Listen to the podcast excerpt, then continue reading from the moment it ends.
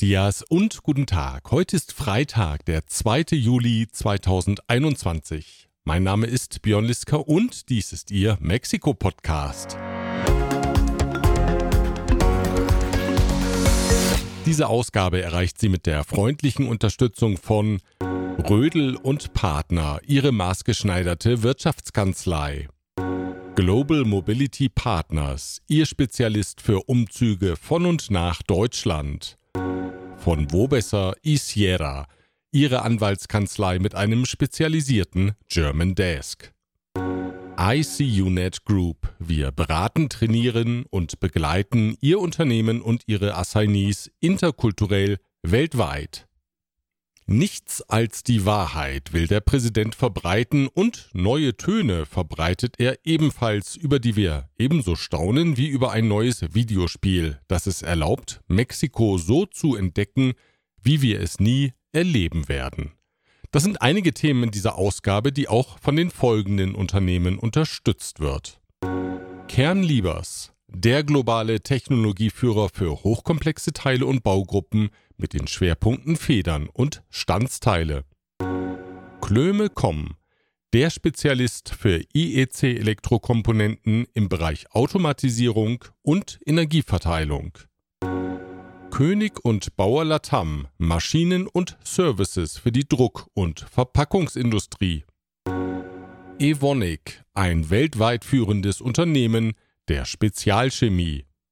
Die Links zu den Homepages finden Sie auf mexikopodcast.info. Am Mittwoch hat Präsident Andrés Manuel López Obrador erstmals seine neue Sektion in der morgendlichen Konferenz vorgestellt, in der er fortan einmal wöchentlich die größten von den Medien verbreiteten Lügen anprangern will.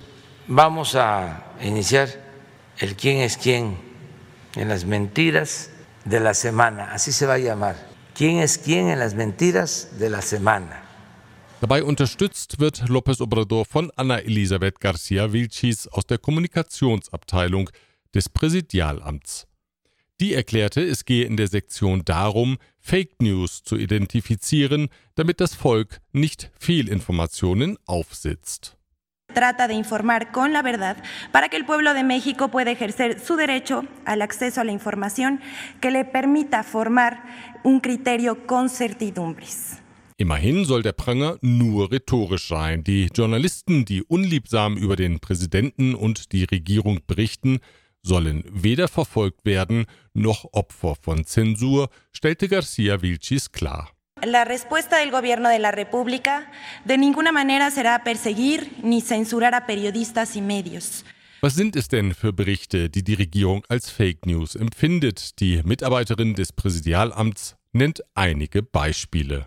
Pues la consecuencia de las noticias falsas es que unos cuantos tengan el poder de determinar qué está bien hecho y qué no, en qué se debe gastar y en qué no, quiénes tienen derechos y quién no, quién tiene la madurez de ejercer el recurso público y quién no.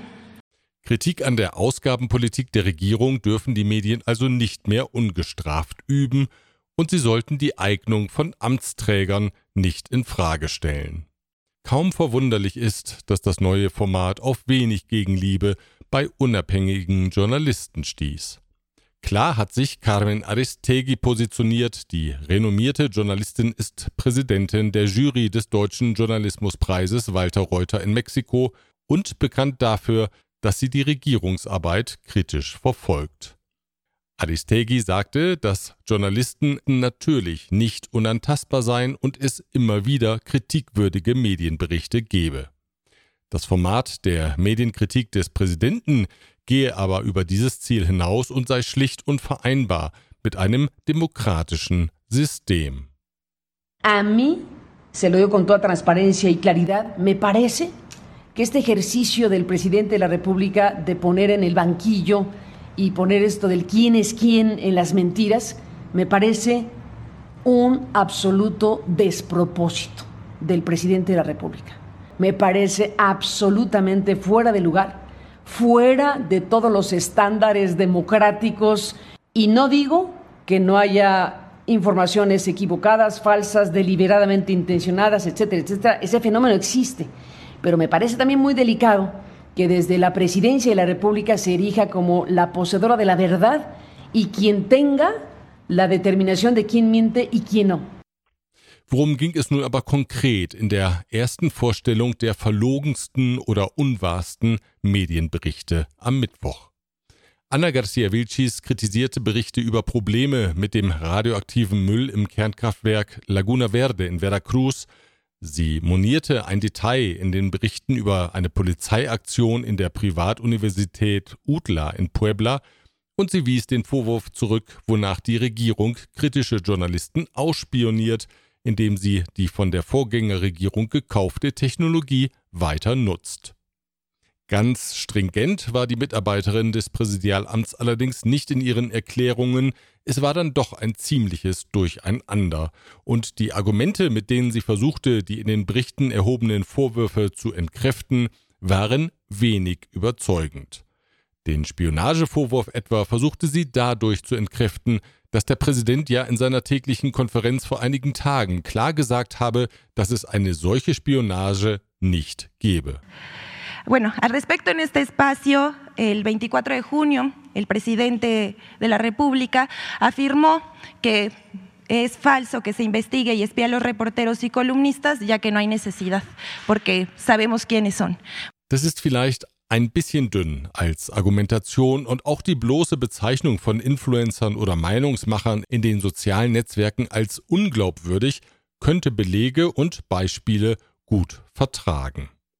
Y los líderes de opinión, o los mal llamados líderes de opinión que retoman esta nota son Desiree Navarro, Max Kaiser y Clemente Castañeda. Eh, prominentes tuiteros, diríamos nosotros, eh, con muchos seguidores, pero con poca credibilidad. Das Format der größten Lügen der Woche, es lässt sich sicher noch perfektionieren. Perfektionieren muss die Regierung auch die Versorgung mit einigen speziellen Medikamenten, besonders mit Medikamenten zur Krebsbehandlung bei Kindern. Bekanntlich hatte die Regierung die Infrastruktur der Medikamentenbeschaffung zerschlagen. Begründet wurde das Vorgehen seinerzeit damit, dass sich ein korruptes System etabliert habe, an dem sich wenige Firmen und Funktionäre bereichert hätten.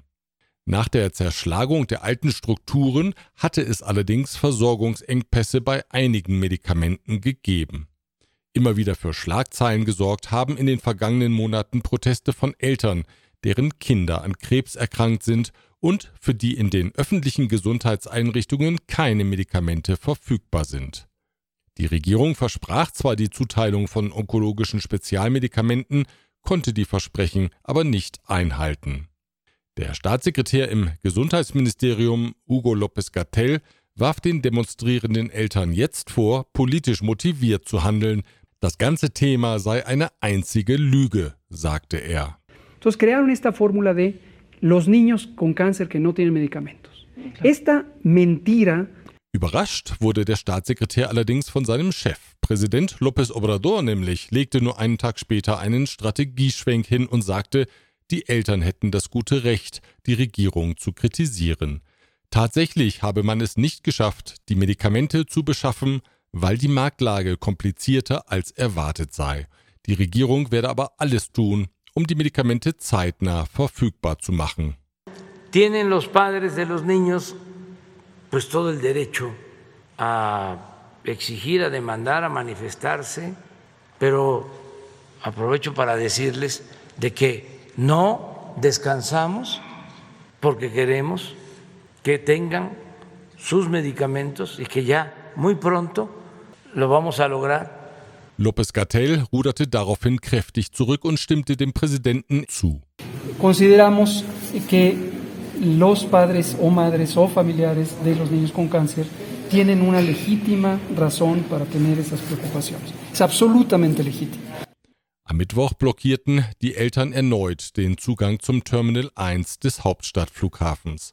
Verkehrsadern blockieren und möglichst viele Verkehrsteilnehmer beeinträchtigen, das ist traditionell die einzige erfolgsversprechende Möglichkeit, um bei Regierungsstellen Gehör zu finden. Nach acht Stunden legten Mitarbeiter des staatlichen Gesundheitssystems INSABI den Eltern Papiere vor, die belegen sollen, dass die onkologischen Medikamente auf dem Weg in die Hospitäler sind. Die Eltern beendeten daraufhin ihre Aktion. Wieder aufgeflammt ist die Gewalt in mehreren Bundesstaaten. In den zurückliegenden Krisenmonaten der Covid-19-Pandemie schien die organisierte Kriminalität eine Pause einzulegen. Von Ausnahmen wie den Bundesstaaten Guanajuato und Michoacán abgesehen, entstand der Eindruck, dass die Bandenkriege sich etwas beruhigt hatten. In den vergangenen zwei Wochen allerdings kehrte die Gewalt zurück. Besonders aus San Luis Potosí, Zacatecas und Tamaulipas gab es erschreckende Berichte und Bilder, die an die Jahre des Kampfes gegen die Kartelle 2006 bis 2012 erinnerten.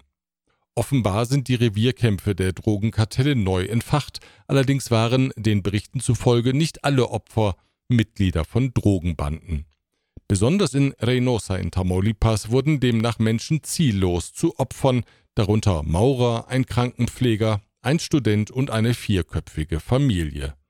Und auf der Landstraße von Monterrey nach Nuevo Laredo sind in den vergangenen Wochen zahlreiche Menschen spurlos verschwunden.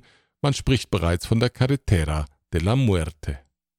Die Strategie scheint zu sein, unter der Bevölkerung wahllos Terror und Angst zu verbreiten. In seiner Rede am gestrigen Donnerstag anlässlich des Wahlsiegs vor drei Jahren ging Präsident López Obrador auf die Kriminalität ein. Er sagte, es habe Fortschritte bei der Sicherheit gegeben, so glaube er, dass seit seinem Amtsantritt vor zweieinhalb Jahren keine neuen Drogenkartelle entstanden seien. En materia de seguridad pública también hemos avanzado, aún con la complejidad del problema que heredamos. Ya estaban integradas las bandas, los grupos delictivos cuando llegamos. No creo que se hayan creado nuevos grupos en estos dos años y medio. Bewegung gibt es beim Thema der Metrolinie 12 in der Hauptstadt. Die liegt bekanntlich nach dem schweren Unglück vom Mai still. Derzeit wird geprüft, ob es neben der Unglücksstelle auch in anderen Abschnitten bauliche Mängel gibt. Besonders im Fokus ist der hochgelegte Teil der Strecke, der oberhalb der Avenida Tláhuac verläuft. Der Unternehmer Carlos Slim hat jetzt zugesagt, die Linie, die von seinem Baukonsortium ICA gebaut wurde, komplett auf eigene Kosten instand zu setzen. Dies teilte Präsident López Obrador mit.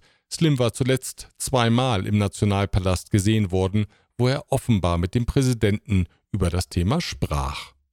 Vielleicht hat die Initiative von Carlos Slim dazu beigetragen, Jedenfalls hat Präsident López Obrador in dieser Woche gegenüber der Unternehmerschaft ganz neue Töne angeschlagen. No podríamos sacar adelante al país sin la participación de los empresarios.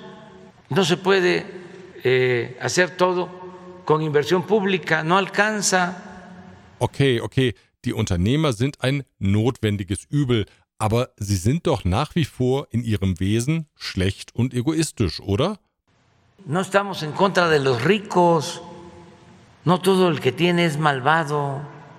Hay quienes han hecho su fortuna con trabajo y de conformidad con la ley y merecen respeto. Además invierten, generan empleos. Son fundamentales. Also, ich bin jetzt verwirrt. Ich werde die Worte des Präsidenten zu meiner Lieblings-CD-Sammlung hinzufügen, ein Bonustrack mit der Liebeserklärung an die Unternehmerschaft. So Deine Liebe hat noch nie so wunderschön geklungen. Die neue Kuschelrock auf drei CDs. Kuschelrock. Für alle Lieblingsmenschen. Ein neues Videospiel soll ab November für Begeisterung sorgen. Forza Horizon 5. Und das spielt in einer Landschaft, die, wie der Kreativdirektor des Spieleentwicklers jetzt angekündigt hat, Mexiko nachempfunden ist. This year, the Horizon Festival arrives in beautiful, diverse Mexico. Es geht in Mexikos Karibik auf einen Vulkan, der aussieht wie der Popocatépetl, und es geht in Wüstenregionen. Ich bin kein Experte für Videospiele, muss aber sagen, dass mich ein Punkt doch neugierig macht. Ich habe in der Ankündigung des Spiels keine einzige Bodenschwelle gesehen. Wer also erleben möchte, wie Mexiko ohne Toppes wäre, der kann sich ja mal hinter das virtuelle Steuer setzen und zum Beispiel durch die Straßen von Guanajuato jagen, ganz ohne Toppes. Guanajuato is one of the most beautiful cities anywhere in the world. Soweit die Übersicht aus Mexiko. Fahren Sie vorsichtig. Im richtigen Leben kommt der nächste Toppe bestimmt. Wir hören uns wieder am nächsten Freitag, wenn Sie mögen. Bis dahin.